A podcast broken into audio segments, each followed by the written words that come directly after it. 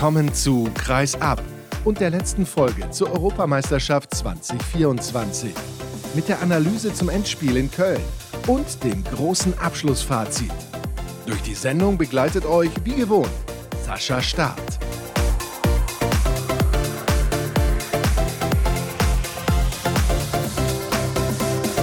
Kurz vor 22 Uhr haben wir im Mediencenter der Kölner Lanxess Arena ein neuer Europameister ist gefunden. Frankreich, der große Favorit aus Dänemark vor dem Turnier, hatte am Ende keine Kraft mehr, genauso wie die deutsche Truppe, die auf Platz 4 ins Ziel gekommen ist. Und darüber spreche ich jetzt mit Erik Dubias von der DPA. Ich muss ganz ehrlich sagen, fand es ein episches Wochenende tatsächlich im Handball. Wir haben ein Sensationstor gesehen, über das viel diskutiert wurde im Halbfinale. Wir haben ein Finale in der Verlängerung gesehen. Wir haben eine deutsche Mannschaft gesehen, die ganz, ganz interessant ist, was die Bewertung angeht. Erstmal, was sind generell die Eindrücke, die nach zweieinhalb Wochen bei dir hängen geblieben sind? Also als erstes natürlich, dass es eine überragende Europameisterschaft war. Deutschland hat mal wieder gezeigt, dass man so eine Großveranstaltung super organisieren kann. Und das Lob kam jetzt nicht nur, sage ich mal, von den Funktionären, sondern vor allem auch die Spieler und Trainer haben sich sehr darüber gefreut, was sie hier erleben durften. Dann es ist nicht selbstverständlich, dass bei fast allen Spielen die Hallen ausverkauft waren, egal ob die deutsche Mannschaft beteiligt war oder nicht. Das war das Ziel des Deutschen Handballbundes und das Ziel ist erreicht worden. Eine Auslastung von mehr als 96 Prozent ist natürlich überragend und beispielgebend für andere Veranstaltungen, wird wahrscheinlich auch in naher Zukunft so nicht zu toppen sein. Lass uns dabei bleiben. Ich kannte diesen Wert nicht. Ich muss sagen, das ist phänomenal. Das ist wirklich, das ist phänomenal gut. Da gibt es auch nichts dran zu deuteln. Da braucht man auch nicht groß was kritisieren, ob sie jetzt in Düsseldorf im Fußballstadion gespielt haben oder nicht. Das lassen wir jetzt mal dahingestellt. 96 Prozent Auslastung muss man sich mal auf der Zunge zergehen lassen. Ja, und es war vor allem erfrischend zu sehen. Wir haben das teilweise leider ja nur aus der Entfernung mitbekommen, aber haben uns eben auch berichten lassen, dass zum Beispiel 11.000 Menschen in Mannheim Georgien feiern für ihren ersten Sieg bei einer Handball-EM. Oder nehmen wir Färöer die sind ja völlig ausgetickt, die Leute. Die haben Berlin zu einer einzigartigen Partyzone gemacht. Da waren 5000 Menschen in der Halle, alle in weißen Trikots in ihrer Nationalfarbe und haben dort gesungen und gefeiert. Natürlich ganz besonders den Punktgewinn gegen Norwegen, der ja auch sportlich eine Sensation war. Aber so viel Lebensfreude und das macht es, glaube ich, aus, wenn man sowas miterleben kann live. Da zehrt man selbst dann auch noch ein bisschen davon in den nächsten Wochen und Monaten. Meinst du jetzt dich als Reporter?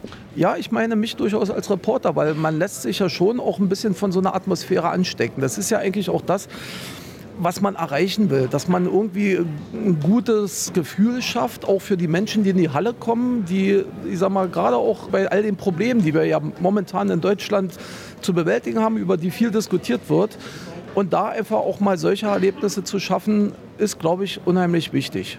Das ist auf jeden Fall gelungen. Das war wirklich super, eine fantastische Veranstaltung. Und ich bin ja durchaus als jemand bekannt, der ab und zu mal ein bisschen kritischer ist. Aber es gab eigentlich fast kaum etwas auszusetzen. Das sind dann eher Kleinigkeiten. Und ja, die Ticketpreise waren aus meiner Sicht zu hoch. Müssen wir nicht drüber reden. Du nickst auch schon. Und vielleicht auch die Getränke und Essenspreise in den einzelnen Hallen. Auch das ist sicherlich ein Punkt, da kann man in Zukunft noch mal drüber sprechen.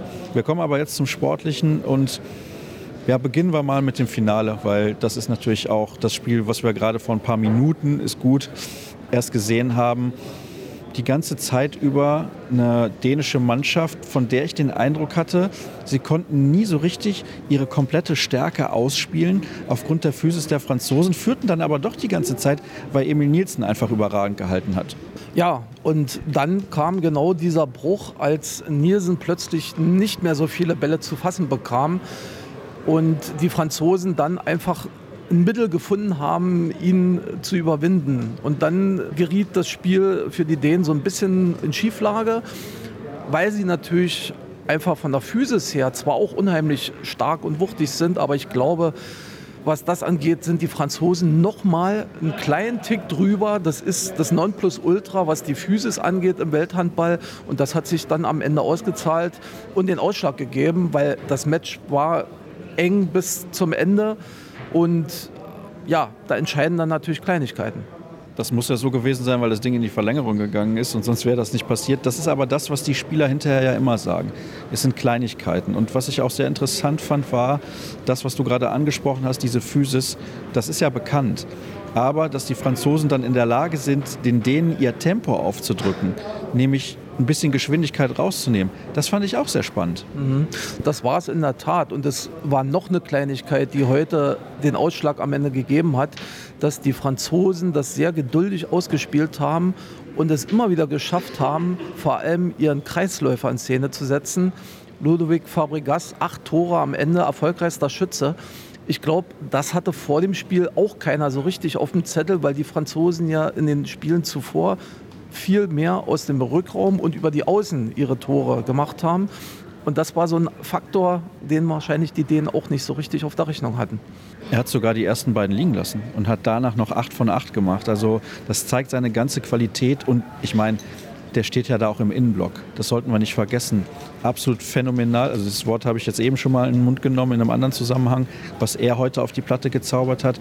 Nedem Remeli ist zum MVP dieses Turniers geworden. Wenn man sich seine Zahlen anguckt, sieht man den Einfluss auch, den er auf das Spiel seiner Mannschaft hat. Als Linkshänder auf der Mittelposition ist das natürlich besonders deswegen was anderes, weil die Abwehr sich immer ein bisschen umstellen muss. Jetzt kennen die denen das, weil sie häufig gegen Frankreich in den wichtigen Spielen spielen. Aber ich glaube schon, dass das auch nochmal eine Veränderung ins Spiel bringt und dass es dann schwierig ist, als Gegner sich darauf einzustellen. Jetzt haben wir ja die deutschen Journalisten, die Franzosen durch das ganze Turnier begleitet. Die Dänen haben wir jetzt nicht so oft gesehen. Ich hatte das Vergnügen, sie in Hamburg zu sehen gegen Schweden. Du hast aber die Franzosen die ganze Zeit beobachten können. Hattest du nicht auch das Gefühl, dass die die ganze Zeit alles unter Kontrolle hatten, obwohl sie zweimal in die Verlängerung mussten am Finalwochenende? Ja, das sticht tatsächlich ins Auge, dass trotz dieser Anstrengungen, die ja auch von den deutschen Spielern immer wieder ein bisschen betont worden sind, auch vom Bundestrainer immer wieder ins Spiel gebracht worden sind, das scheint den Franzosen gar nichts auszumachen. Die stehen da drüber, die wirken in jedem Spiel bis zur letzten Sekunde topfit. Und vor allem, sie haben eine unheimlich starke Mentalität. Die glauben immer an sich und an ihren Erfolg und weichen davon auch nicht ab, wenn sie gegen Dänemark dann mal mit zwei oder drei Toren hinten liegen. Das beunruhigt die nicht, weil die einfach wissen, wir sind auch mental so stark, dass wir das Ding irgendwie noch drehen können. Guillaume Gilles hat heute keine Auszeit genommen. Das zeigt, dass sein Plan irgendwie aufgegangen sein muss, weil wenn du als Trainer nichts zu korrigieren hast, ist das schon außergewöhnlich, hat man im Handball ja nicht so oft und schon gar nicht in einem EM-Finale. Ja, aber von daher zeigt es ja nur, er war mit dem, was seine Mannschaft da gemacht hat, zufrieden. Frankreich ist schlussendlich ein verdienter Europameister. Ich finde, das ist immer so schwer zu sagen, wenn sie auch mal gegen die Schweiz in Anführungsstrichen nur unentschieden gespielt haben, wenn sie oft nur das gespielt haben, was sie spielen mussten und dann, wie gesagt, zweimal in die Verlängerung gegangen sind. Also am Ende eines solchen Turniers hat derjenige, der dann oben steht, aus meiner Sicht immer verdient. Weil das ist ja dann kein Zufallsprodukt. Du musst ja schon eine gewisse Konstanz in dem Turnier einfach haben, um so weit zu kommen. Dass natürlich in einzelnen Spiel auch mal das Glück auf deiner Seite ist. Das haben wir bei den Franzosen erlebt im Halbfinale gegen Schweden, wo sie eigentlich schon ausgeschieden waren. Und dann durch diesen Wahnsinnstreffer von Brandy nach Ablauf der Spielzeit mit direktem Freiwurf der nicht ganz regelkonform war. Ja, also da war so viel Glück dabei in dieser Einszene. Das muss man schon sagen. Aber generell haben die Franzosen hier aus meiner Sicht eine überzeugende Vorstellung über die knapp drei Wochen abgeliefert und stehen zu Recht da oben. Jetzt hast du gerade noch mal erwähnt, diesen Wurf von Pondy in diesem Halbfinale. Die Regel ist ein bisschen interpretierbar, obwohl ich meine, eigentlich ist sie das nicht. Sie spricht von einem Fuß und dann von einem anderen Fuß bedeutet für mich eigentlich, wenn ich einmal ein Standbein habe, bleibt es das Standbein. Interpretierst du das auch so und hast du auch mit irgendwelchen Schiedsrichtern darüber mal gesprochen? Also erstens interpretiere ich das genauso. Nein, ich habe mit keinem Schiedsrichter darüber gesprochen, aber es ist ja bezeichnend, dass selbst die EHF eingeräumt hat, dass es ein Fehler der Schiedsrichter war, dass sie diese Szene im Nachgang nicht nochmal mit Videobeweis überprüft haben. Wir haben im Handball den Videobeweis. Und es hätte ja die Möglichkeit bestanden, sich diese Szene nochmal anzuschauen. Und dann hätten die Schiedsrichter vielleicht eine andere Entscheidung getroffen. Da sie aber den Videobeweis nicht genutzt haben, war auch der Protest der Schweden gegen die Wertung des Spiels am Ende erfolglos, weil dafür gab es dann keine Regelgrundlage mehr. Ja, also die Entscheidung, den Protest abzuweisen, die war völlig richtig von der ERF, aber die ERF in Gestalt von Präsident Michael Widerer hat erklärt, natürlich war es ein Fehler, diese Szene nicht nochmal zu überprüfen. Wie bewertest du das, dass die Schiedsrichter an dem Tag Nikolov Naschewski hießen, die laut eines Berichtes und einer Dokumentation, die ich auch gesehen habe von TV Tor aus Dänemark, angeblich verwickelt sind in einen Manipulationsskandal. Ist das glücklich, die überhaupt für diese Europameisterschaft zu nominieren? Die haben ja einige Monate nicht gepfiffen. Wäre jetzt auch nicht schlimm gewesen, wenn sie dieses Turnier nicht gepfiffen hätten, obwohl sie generell sehr, sehr gute Schiedsrichter sind. Da kommt irgendwie ein bisschen alles zusammen. Ja, das ist auch so eine ganz kritische Frage, die sich die ERF stellen lassen muss die auch gestellt wurde übrigens auf der Abschlusspressekonferenz, auf die aber niemand so richtig antworten wollte. Die ERF hatte ja irgendwann mal mitgeteilt, dass es in diesem Manipulationsvorwurf keine belastbaren Erkenntnisse gibt, weder von Seiten der Staatsanwaltschaft noch von Seiten der Polizei und ihnen daher als Verband die Hände gebunden seien. Aber ja, man kann darüber natürlich trefflich diskutieren. Ja, einerseits gilt ja die Unschuldsvermutung, solange du denjenigen nicht überführt hast, kannst du ihn ja eigentlich auch nicht damit bestrafen, dass du ihn dann von wichtigen Turnieren auslädst. Aber ja, da bin ich ganz bei dir, so ein fader Beigeschmack bleibt da schon. Kommen wir zur deutschen Mannschaft. Bleibt da bei einer Bilanz, bei einer nackten Bilanz am Ende von vier Siegen, einem Unentschieden und vier Niederlagen auch ein fader Beigeschmack?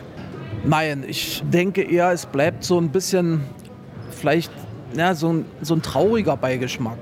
Weil erstmal muss man festhalten, wir haben gegen Frankreich gespielt, gegen Dänemark gespielt, gegen Schweden gespielt. Das sind die Top 3 Nationen in der Welt. Und wir haben gegen alle drei jeweils mit drei Toren verloren. Das heißt, wir sind noch nicht ganz auf Augenhöhe, aber wir sind wesentlich näher rangerückt als im vergangenen Jahr. Denn wir erinnern uns, bei der WM haben wir von Frankreich eine Klatsche im Viertelfinale bekommen und im Anschluss im Eurocup, wo es natürlich um nichts ging und auch ein bisschen getestet wurde, sind wir gegen Dänemark und Schweden untergegangen. Von daher sehe ich das schon eine Entwicklung, dass wir jetzt ein Niveau erreicht haben, wo wir diese Mannschaften doch schon noch mehr fordern können. Aber wir sind eben noch nicht so weit, dass alles so perfekt läuft an so einem Tag, dass wir sie dann auch in so einem entscheidenden Spiel mal besiegen. Aber ich glaube, der Faktor Zeit spielt schon ein bisschen auch für unsere Mannschaft weil da ganz viele junge Leute drin sind, die aus solchen Erfahrungen ja auch unheimlich viel lernen können. Und wenn man sich jetzt vorstellt, dass unsere ganzen U21-Weltmeister und auch Spieler wie Juri Knorr und Julian Köster, die ja auch erst Anfang 20 sind, wenn man sich da drei, vier Jahre weiterdenkt, ja, mit noch zwei, drei Turnieren Erfahrung, glaube ich schon, dass Deutschland die Möglichkeit hat, wieder da oben dann auch ernsthaft mitzuspielen. Sie müssen halt nur diesen Weg auch konsequent fortsetzen, den Sie jetzt eingeschlagen haben. Was hat dir bei der deutschen Mannschaft gut gefallen? Wo sagst du, das sind Punkte, wenn man das weiterhin so auf die Platte bringt wie bei diesem Turnier, dann wird das auch in Zukunft gut funktionieren? Naja, ein absolutes Plus, und das ist ja nicht neu, war natürlich die Abwehr. Also wenn man gesehen hat im Halbfinale gegen Dänemark, was dort abgeräumt wurde auf der Platte, das war schon beeindruckend. Und ich glaube, das hat auch viele Zuschauer fasziniert, mit welchem Kampfgeist und mit welcher Härte da auch zu Werke gegangen wurde. Die Abwehr ist einfach der Trumpf, weil wenn die Abwehr richtig steht, haben wir natürlich dahinter mit Andy Wolf einen super Torwart, der uns dann auch Spiele gewinnen kann, wenn er von seinen Vorderleuten die nötige Unterstützung bekommt. Was auch sehr gut funktioniert aus meiner Sicht, ist zweite Welle. Da kommt es aber dann wieder darauf an, wer gerade auf der Platte steht. Also wir haben natürlich manchmal auch das Problem, dass dann Spieler gerade drauf sind, die das Spiel eher verlangsamen. Aber wenn die erste Sieben drauf ist, dann finde ich auch zweite Welle geht richtig gut ab. Und wir haben natürlich am Kreis auch eine super Qualität mit Johannes Goller und Yannick Kohlbacher. Von daher, da sind schon ein paar Trümpfe. Und wenn man jetzt sieht, wie sich zum Beispiel ein Renas Uschins hier in den letzten zwei Spielen, wo es ja um alles ging, präsentiert hat und in beiden Spielen gegen Top-Teams der beste Torschütze der Deutschen war, dann sieht man schon, da wächst auch richtig was Gutes hinterher und das macht eigentlich Mut und gibt Zuversicht für die nähere Zukunft. Die logische Frage ist jetzt natürlich, Was siehst du kritisch? Wo gibt es Verbesserungsbedarf? Wo gibt es vielleicht großen Verbesserungsbedarf? Naja, in erster Linie fehlt uns die Breite im Kader. Also man sieht natürlich, dass es einen gewissen Leistungsabfall gibt, wenn der Bundestrainer aufgrund von Kräfteverschleiß durchwechseln muss. Das ist eben Dänemark, Frankreich oder Schweden völlig egal. Da ist das anders. Da kommen Leute rein, die auf demselben Level weiter agieren. Da hast du nicht diesen Abbruch. Bei uns hast du dann manchmal schon so ein Gefühl, jetzt geht da mal zehn Minuten wenig. Ja, das will ich gar nicht den Leuten anlasten. Es ist einfach Fakt. Ja, es ist halt so, sie sind in dem Fall dann einfach nicht auf diesem Weltniveau, um dann gegen solche Gegner sich durchsetzen zu können. Wir können nur hoffen, dass wir in Zukunft von schweren Verletzungen verschont bleiben, weil man sieht schon, jeder Ausfall tut uns weh. Ja, und wir hatten auch vor dieser EM natürlich zwei, drei Ausfälle zu verkraften. Und diesen Ausfällen misst man im ersten Moment gar nicht so die große Bedeutung vielleicht bei, weil es jetzt nicht die ganz großen Namen waren. Aber es waren alles Spieler, die uns, glaube ich, auch bei diesem Turnier gut hätten weiterhelfen können. Und von daher müssen wir zusehen, dass wir noch mehr Talente hochbringen, wobei wir da ja, wie gesagt, mit vier U21-Weltmeistern ja schon also auf einem wirklich guten Weg sind. Und dass wir einfach zusehen, dass wir eine gleichbleibende Qualität im Kader hinbekommen. Denn nur dann kannst du irgendwann auch wieder Titel gewinnen. Es gibt ein bisschen Zeitdruck hier, wie immer. Deswegen habe ich noch eine letzte Frage, denn ich glaube, ohne das selber bewerten zu wollen, ob ich das gut oder schlecht finde, Alfred Gislason steht aktuell überhaupt nicht zur Debatte. Da gibt es sowieso demnächst eine Olympia-Qualifikation und dann gibt es erstmal die Olympischen Spiele und dann gucken wir, was das angeht, weiter. Was mir aber nicht gefallen hat, ist, dass er gefühlt ein bisschen dazu gezwungen war, einen Renas Urschins zu bringen durch die erneute Abreise von Kai Hefner. Und da frage ich mich, warum nicht früher? Warum nicht ein bisschen mehr ins Risiko gehen, wenn man schon Spiele hatte, wie beispielsweise das gegen Österreich, wo offensiv nicht so viel funktioniert hat. Denn du hast es ja gerade gesagt, die Offensive ist eigentlich am Ende das Problem. Warum ist er da relativ zurückhaltend, was die Personalentscheidungen angeht? Das ist natürlich eine sehr gute Frage, die ich leider nicht beantworten kann. Also ich weiß nicht, warum er so zurückhaltend beim Einsatz der jungen Leute sich verhält. Ich bin derselben Meinung. Ich finde auch, er hätte einen Nils Lichtlein öfter mal bringen können. Einfach mal probieren, ja, weil der steht ja auch so ein bisschen für ein erfrischendes, erhellendes Moment dann auf der Platte, weil er einfach auch mal Sachen macht, die der Gegner nicht so auf der Rechnung hat. Da könnte er offensiver mit umgehen. Das ist in der Tat eine Kritik, ja, die gerechtfertigt ist, weil er hat ja die Leute jetzt eingeladen und dann hätte er sie auch schon mal in der Vorrunde öfter mal spielen lassen sollen vielleicht, um dann natürlich in entscheidenden Spielen auch den Effekt zu erzielen, dass die dann nicht so fremdeln. Weil das war dann schon offensichtlich teilweise bei einigen, ich nehme jetzt auch mal das Beispiel Justus Fischer, der halt gegen Kroatien sehr lange gespielt hat und leider da die Chance nicht nutzen konnte, von dem der Bundestrainer aber ganz große Stücke hält. Wie er heute auch nochmal nach dem Spiel betonte, Übrigens, Uschins ist auch einer, dem er eine glänzende Zukunft voraussagt. Und interessant generell, er sieht die Mannschaft auf einem guten Weg. Ja, er möchte die Mannschaft auch weiter trainieren. Das hat er heute nochmal ausdrücklich betont. Er hat das dem DAB signalisiert. Sie werden sich demnächst irgendwann zusammensetzen. Und dann wird sicherlich die Entscheidung in die Richtung auch fallen. Also es würde mich überraschen, wenn es anders käme. Allerdings, du hast es auch schon angesprochen, wir haben eine Olympia-Qualifikation im März. Und wenn das schiefgehen sollte, dann endet der Vertrag von Alfred Gislason genau an dem Sonntag, wo wir es nicht gepackt haben. Und ob der dann verlängert wird, weiß ich nicht. Also das könnte vielleicht dann nochmal in der Bewertung der Situation zu einer neuen Erkenntnis beim DHB führen. Aber jetzt wollen wir mal nicht schwarz malen. Wir gehen davon aus, wir haben Österreich, Kroatien und Algerien, dass wir bei Olympia in Paris dabei sind. Und dann denke ich, wird es auch mit Alfred Gislason weitergehen. Ich hau jetzt mal einen Fakt raus. Algerien werden wir schlagen. Die anderen beiden haben wir bei diesem Turnier nicht geschlagen. Möchte ich so stehen lassen. Wir gucken mal. Ich glaube, weil man ja wahrscheinlich dann zu Hause spielt in Hannover, sind meine Informationen, dann ja, sollte das doch eigentlich irgendwie funktionieren. Erik, herzlichen Dank. Es war auch für dich ein langes Turnier. Ich freue mich, dass du dir noch die Zeit genommen hast, mit mir zu sprechen. Und dann soll es das gewesen sein mit der Analyse. Vielleicht gehe ich dann in der nächsten Sendung noch mal ein bisschen in die Tiefe. Am kommenden Montag dann hört ihr dann die nächste Ausgabe mit einem interessanten Interview der Woche, denke ich. Das ist schon geführt worden.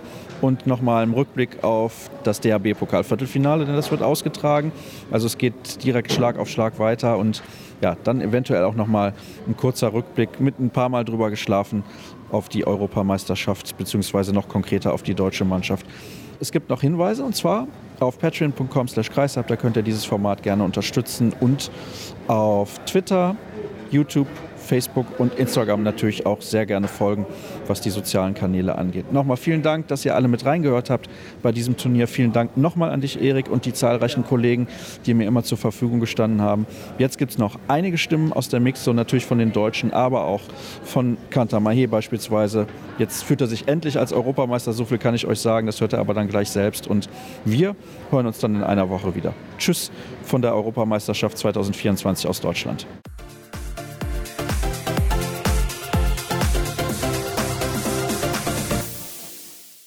Johannes Goller, heute hat es leider nicht gereicht. Vierter Platz ist es am Ende geworden, aber vielleicht mal konkret zu diesem Spiel heute. Was hat es so schwer gemacht, insbesondere in den ersten 30 Minuten? Ich glaube vor allem die schlechte Abschlussquote von uns, dass wir am Anfang die Möglichkeiten kriegen, die nicht nutzen und dann vom Gefühl her zum Ende der Halbzeit auch nicht mehr mit dem Selbstbewusstsein, das es braucht, gegen so eine Abwehr zum Tor gehen, dadurch Ballverluste passieren und wir dann natürlich die Gegenstöße gegen uns kriegen. Ja, und das fühlt sich ein bisschen schlecht an, weil wir uns selbst der Chance berauben, länger im Spiel zu sein. Also aus deiner Sicht eine große vergebene Chance heute? Absolut, ja. Weil wir uns natürlich viel vorgenommen haben. Wir wollten gerne das Spiel für uns, aber auch für unsere Fans erfolgreich gestalten und hätten natürlich alle gerne eine Medaille mitgenommen von so einem besonderen Monat, den wir gemeinsam erlebt haben. Ja, deswegen die Enttäuschung ist groß. Inwiefern ist es dann auch eine Kraftfrage gewesen bei den Abschlüssen, weil ihr immer lange gebraucht habt, bis ihr auch teilweise die Torchancen rausgespielt hattet? Ja, kommt sicherlich auch dazu. Dazu kommt es auch, dass Palika natürlich sich von Anfang an Momentum erarbeitet und dann auch super hält. Das gehört natürlich auch immer der Torwart der Gegner dazu. Was aber noch mehr wehtut, sind natürlich diese einfachen Ballverluste, die die Schweden sofort bestrafen. Und ja, da war es einfach zu viel. Ich finde, es wäre in der zweiten Halbzeit dann deutlich besser abschließen, obwohl wir auch viele Minuten in den Knochen haben. Aber dann haben wir sie, glaube ich, sogar phasenweise zum Torwartwechsel gezwungen. Dann kam Palika zurück und hat weitergemacht. Aber ja, es ist natürlich extrem bitter, weil wir das besser können. Ist aber nicht das erste Mal im Turnier und auch etwas, was wir ja, in Zukunft, wenn wir weiter nach vorne wollen, besser machen müssen. Ist das dann insgesamt das, was dieser Kader aktuell hergibt, dieser vierte Platz, wenn man sieht, man hat genauso viele Spiele verloren wie gewonnen? Ja, ich glaube, die, die Turnierbilanz ist ein bisschen schwierig. Ein paar Sachen dabei, die natürlich aus unserer Sicht auch anders laufen müssen. Ich glaube, dass die, die Mannschaften, die vor uns stehen, zu Recht vor uns stehen, weil sie in der Qualität noch besser sind als wir. Bin aber auch fest davon überzeugt, dass wir gegen jede Mannschaft an einem nahezu perfekten Tag von uns gewinnen können. Diesen perfekten Tag hatten wir nicht, immer nur phasenweise. Deswegen müssen wir ganz klar auch an unserer Konstanz arbeiten und unsere Tugenden, die uns stark machen, nämlich dieser, dieser Wille, dieser Kampf, unglaublich gute Torhüter, in mehr Spielen über längeren Zeitraum auf die Platte bringen, wenn wir irgendwann mal dahin aufschießen wollen.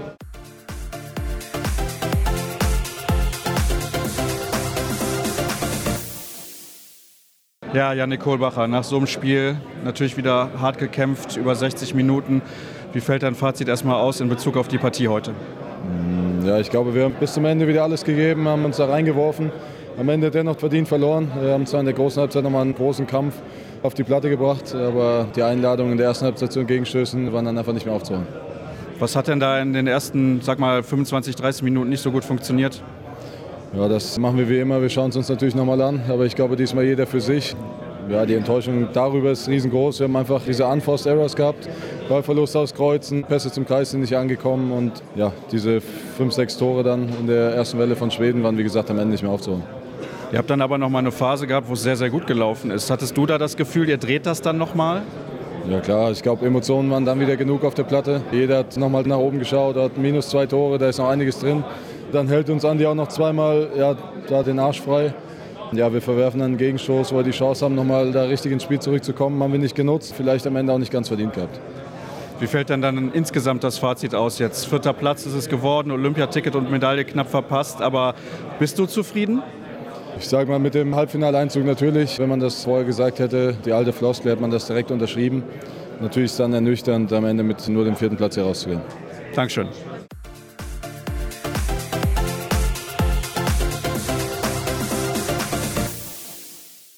Ja, Juri Knorr, heute hat es nicht sollen sein. Enges Spiel war es dann nochmal in der zweiten Hälfte. Was war los in den ersten 30 Minuten? Fangen wir mal damit an.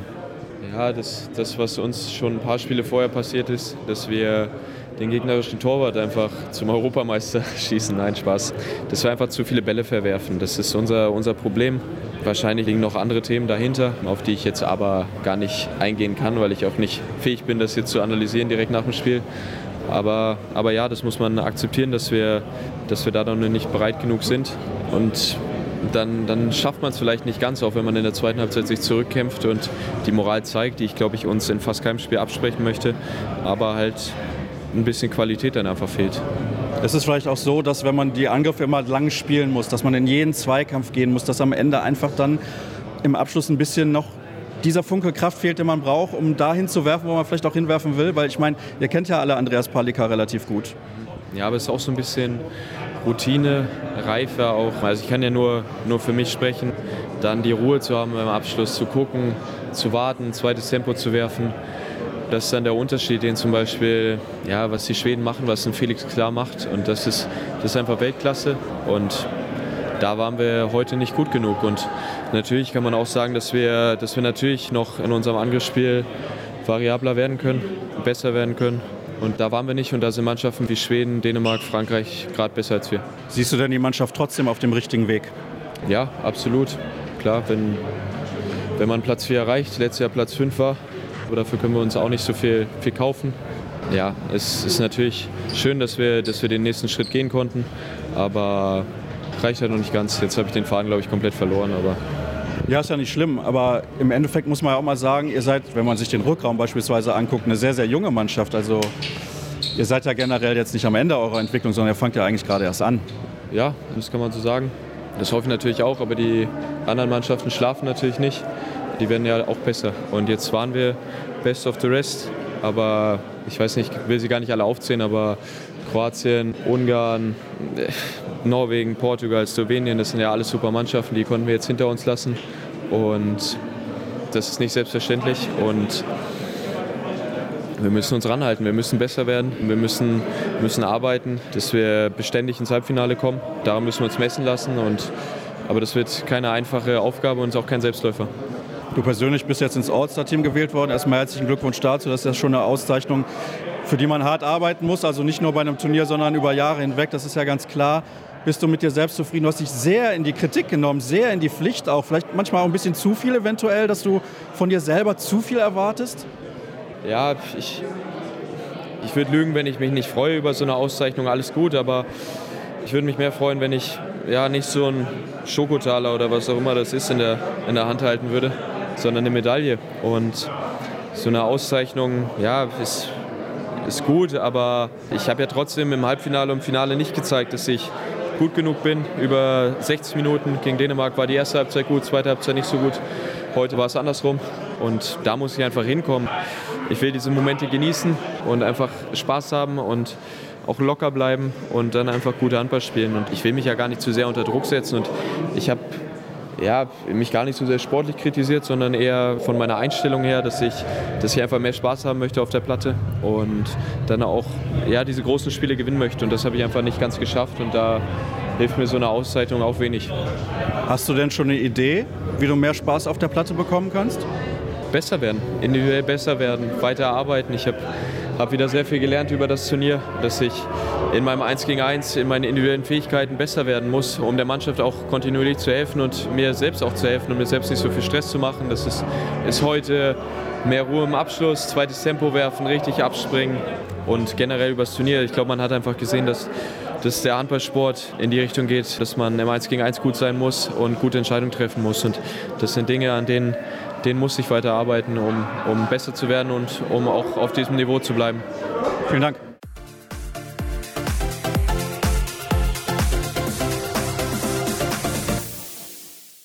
Jim Gottfriedson, herzlichen Glückwunsch. Bronzemedaille gewonnen, Ticket nach Paris gesichert. Klar, es gab diese Situation im Halbfinale, aber ich glaube, du bist zufrieden und ihr könnt zufrieden sein. Ja, natürlich. Also ich sage, die Mannschaft war sehr bitter, Freitagnacht, Samstag noch bitter. Das war die Möglichkeit, so eine Medaille heute zu gewinnen. Darauf wollten wir uns einstellen. Das haben wir auch gemacht. Damit sind wir sehr zufrieden, die Medaille zu gewinnen, auch wenn wir wissen. Und ich glaube, die ganze Handball wissen auch, dass wir haben auch verdient, im Finale zu spielen. Das war heute nicht der Fall. Also von daher sind wir echt zufrieden mit diesem Bronze und Olympiaplatz. Oh, du denkst immer noch ein bisschen drüber nach? Unser Ziel war heute, die Bronzemedaille zu holen, aber diese bittere Niederlage, was nicht verdient war am Freitag, das wird, ich glaube, mein ganzes Handballleben dabei bleiben. Dann lass uns aber heute über das Spiel sprechen, weil ja, das ist natürlich das Wichtige, dass ihr jetzt nach Paris gekommen seid und diese Bronzemedaille gewonnen habt. Ihr habt von Anfang an auch richtig, richtig gut gespielt. Warum hat das so gut funktioniert? Ja, ich finde, durch die ganze Meisterschaft haben wir eigentlich gut Taktik gehabt. Also ganz große Lob dafür das Trainerteam. Wir halten uns oft zu den Plänen. Ich meine, heute machen wir auch 34 Tore gegen unser Team. Torwart André Wolf, was auch überall eigentlich heute gespielt hat, uns sehr viel Probleme in zweiter Halbzeit gestellt. Aber wir halten uns unter unseren Plan. Wir wollten viel laufen und ich glaube, das war am Ende der entscheidende Punkt auch. Was glaubst du, wie viel hat das 7 gegen 6, auch wenn es vielleicht nicht perfekt funktioniert hat, euch nochmal geholfen, dass die deutsche Mannschaft auch nochmal ein bisschen müder geworden ist? Ich glaube, die waren nicht mehr müde davon. Wir wollten nur einfach die Energie ein bisschen runternehmen von weil was alle wissen ist ja, was das für Kraftpakete da steht, ne, diese 6-0-Abwehr. Wir haben nicht hingekriegt, die in zwei Minuten Fälle zu kriegen. Also daher wollten wir nur ein bisschen Ruhe im Spiel haben, ein bisschen Tempo raushaben vom Spiel, dass wir das Spiel steuert und nicht die Deutsche. Das hat gut geklappt. Nochmal herzlichen Glückwunsch. Dankeschön. Dankeschön.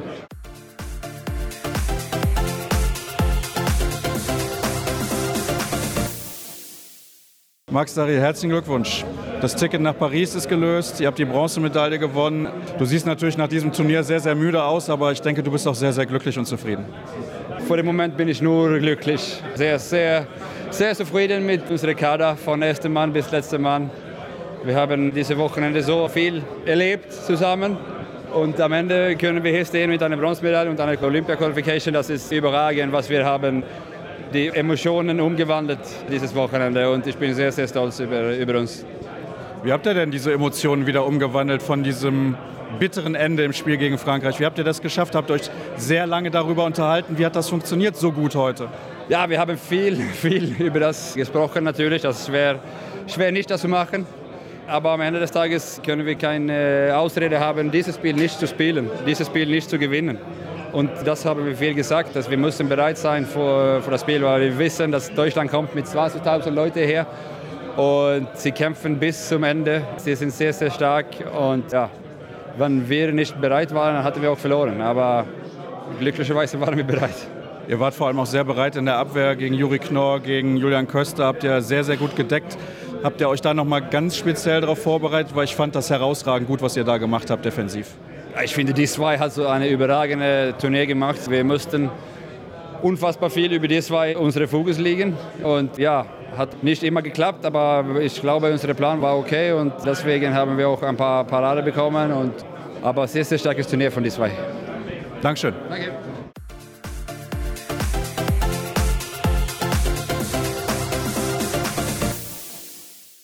Kantamae, herzlichen Glückwunsch. Doppel-Europameister, Doppel-Weltmeister, Olympiasieger. Ich weiß nicht, ob es sich jetzt ein bisschen anders anfühlt als 2014, wo deine Rolle eigentlich fast keine war. So unverschämt möchte ich jetzt nicht sein, weil wenn man dabei ist, ist man ja auch gut genug. Aber ja, das ist natürlich was ganz Besonderes heute, müssen wir nicht drüber reden. Ja, definitiv. Ich kann zum jetzigen Zeitpunkt sagen, ich bin Europameister. Das konnte ich vor zwei, drei Stunden noch nicht.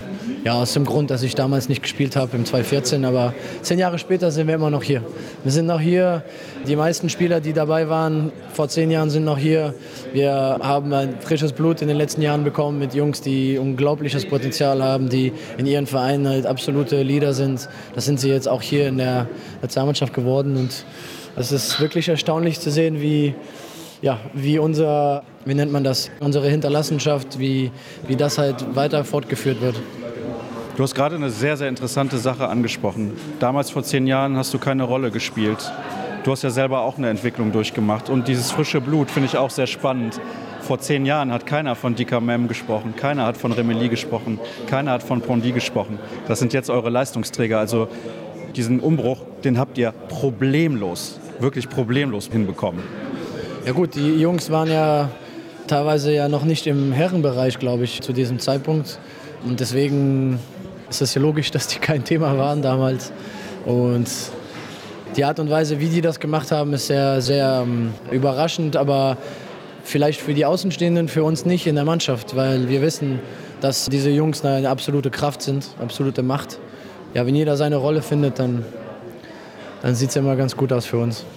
Glaubst du, in ein paar Jahren wirst du dich an diesen Tag vielleicht noch ganz anders erinnern als an den Olympiasieg oder einen WM-Titel, weil das hier in deiner zweiten Heimat war, weil es vor 20.000 war, in einer ganz besonderen Halle mit einer ganz besonderen Historie im Handball? Ja, definitiv. Die Lanxess Arena hat einen hohen Stellenwert im europäischen Handball. Eine EM zu gewinnen macht mich mega stolz. Also das hat ja vielleicht ein schlechteres Standing so in den Augen der, der Betrachter, der Fans vielleicht aber für uns nicht. Für uns ist es mit eins der schönsten Titel. Und wenn man weiß, wie qualitativ, wie gut diese ganzen Teams sind, die aufgetreten sind während dieser EM, macht das diesen Titel auch mal ganz besonders. Was steht jetzt in den nächsten Tagen an? Kannst du dich ausruhen, weil noch spielst du ja nicht wieder in der Bundesliga. ja, wir haben zwei, drei Tage frei bekommen vom Coach, aber danach müssen wir wieder, müssen wieder angreifen, so, so wie immer. Viel Spaß beim Ausruhen. Danke.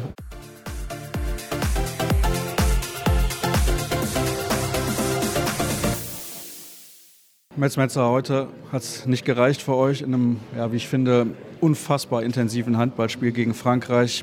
Ist natürlich hinterher immer schwer, eine Erklärung zu finden, wenn es in eine Verlängerung gegangen ist. Welche Erklärung hast du gefunden, eventuell schon?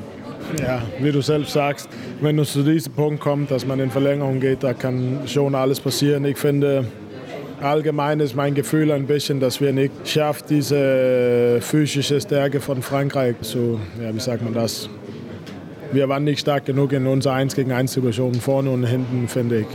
Die haben uns unter so großen Druck gesetzt, wenn die in Angriff war und die machen das auch gut, kommen spät in die Kreuzung. Da, da müssen wir mit ein bisschen mehr kommen nächstes Mal gegen die.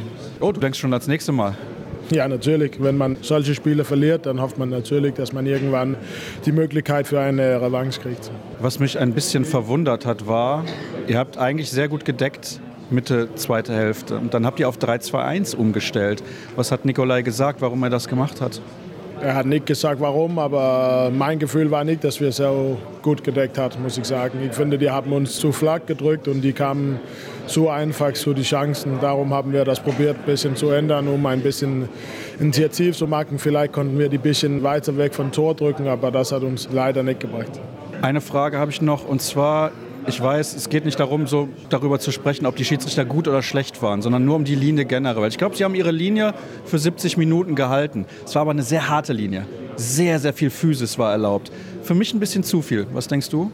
Das finde ich nicht. Ich finde, das war allgemein die Linie ganze Turnier und das mag ich eigentlich. Ich finde, das war, war ganz in, in Ordnung und wenn man nachher nicht über die Schiris denkt, dann finde ich, dann haben die immer einen super Job gemacht und ja, aus meiner Sicht haben die ich weiß, es passiert immer Fehler, aber äh, fast ein perfektes Spiel gepfiffen. Und oft sitzt man ja bei diesen engen Spielen und denkt, ja, wenn ein Fifter und ein Fifter hat, das ist überhaupt nicht mein Gefühl. Ich finde, die haben das echt toll gemacht. Danke für die ehrlichen Worte. Danke.